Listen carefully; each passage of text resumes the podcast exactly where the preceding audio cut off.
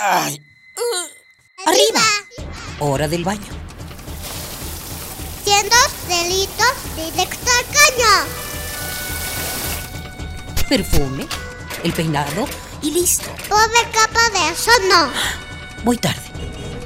Ah, una hora varada. ¿Cuánta gasolina has gastado? A trabajar, que el sustento hay que ganar. ¡Eh! ¿Mediodía y no he comido? Dame uno para llevar, por favor. ¿Me regalas una bolsa? Mucho plástico en el suelo. Detente, detente. ¿Miraste tu paso por la Tierra? Es tiempo de conocer mi huella. Tu huella. Nuestra huella en el planeta.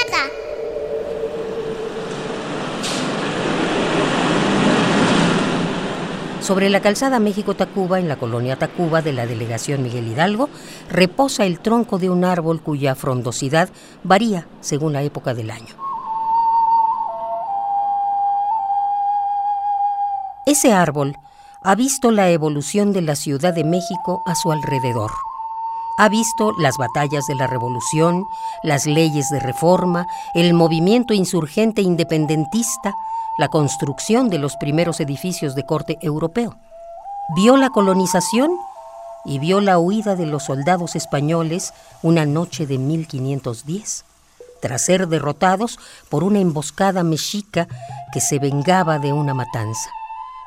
El llamado Árbol de la Noche Triste, donde según cuenta la leyenda Hernán Cortés se sentó a llorar su derrota, es el único árbol histórico de la Ciudad de México. ¿Qué es un árbol histórico?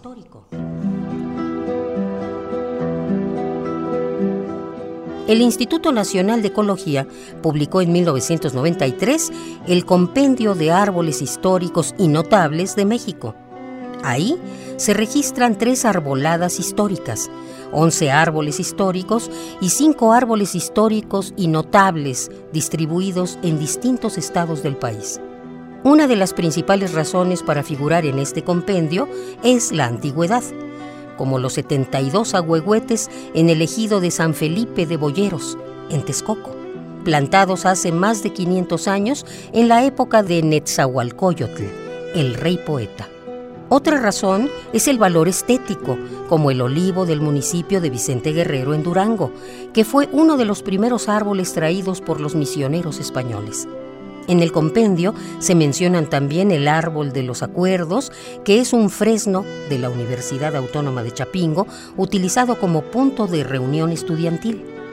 El fresno del municipio de Acambay, donde el Indoro Cajiga fue colgado en 1861 por entregar a Melchor Ocampo.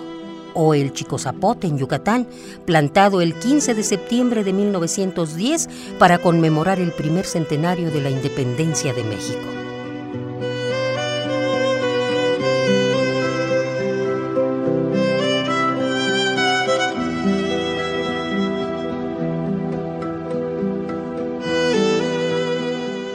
Al igual que nuestros pueblos originarios, deberíamos apreciar la importancia de los árboles como algo que nos sobrevivirá en el tiempo. Además de su valor ecológico y estético, los árboles son contempladores del mundo y guardan memorias que escapan a nuestra concepción del tiempo.